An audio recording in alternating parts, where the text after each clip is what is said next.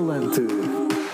Olá, minha boa gente, sejam bem-vindos ao Altifalante, uma crónica pessoal aqui na NIT FM, onde todas as semanas vou falar sobre as principais novidades da cidade, sejam elas eventos, lojas, produtos, padarias, serviços, padarias, programas de televisão, padarias, you get the point.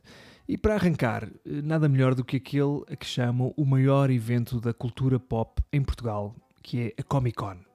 A Comic Con começa esta quinta-feira e vai até dia 9 de setembro. As últimas quatro edições tiveram lugar no norte do país, mas desta vez a Comic Con Portugal passa a ter casa em Lisboa, o que faz sentido, porque sendo um evento originalmente americano, como todos os estrangeiros que se prezem, tem de ter casa em Lisboa, não é? Para quem não conhece o conceito da Comic Con, eu passo a explicar. O evento é basicamente o paraíso dos geeks. No fundo, é muito parecido com o salão erótico, porque se não reparem, também tem fantasias. O recinto está cheio de malta com fatos de licra e cabedal, e muitos deles também apreciam brinquedos.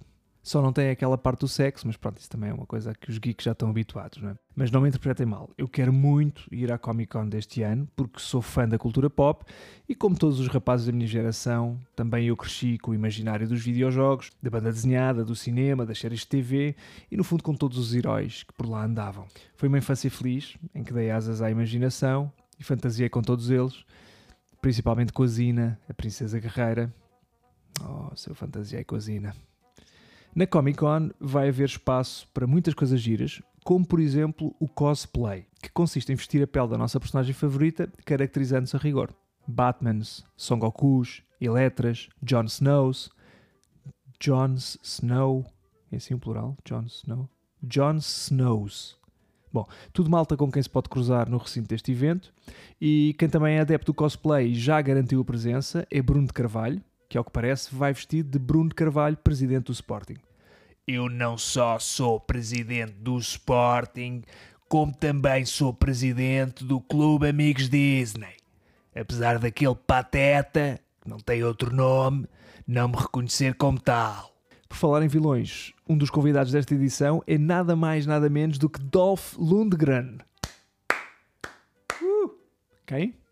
Pois, eu assim com este nome também não chegava lá, mas se eu disser o capitão russo com o nickname Expresso Siberiano e um dos mais temíveis adversários de Rocky Balboa, já estão a ver, não é? É verdade, o ator que fez de Ivan Drago no Rocky 4 vai estar no evento. Com apenas seis falas durante todo o filme, o Dolph conseguiu, ainda assim, gerar frases icónicas, como a clássica If he dies, he dies, que é o que eu digo ao meu filho quando ele me pede para ver vídeos no iPad e já só tem 3% de bateria.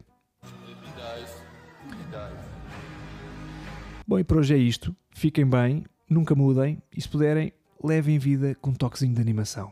Aliás, eu próprio, se me der na gana, ainda me mascar de Homem Invisível, naquela versão com as ligaduras, óculos escuros, luvas pretas de cabedal, estão a ver?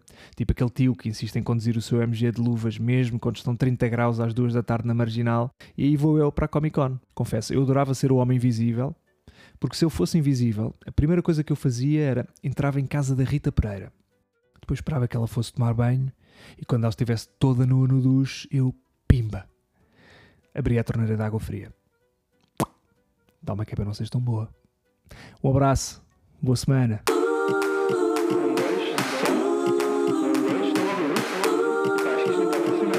Alto e falante.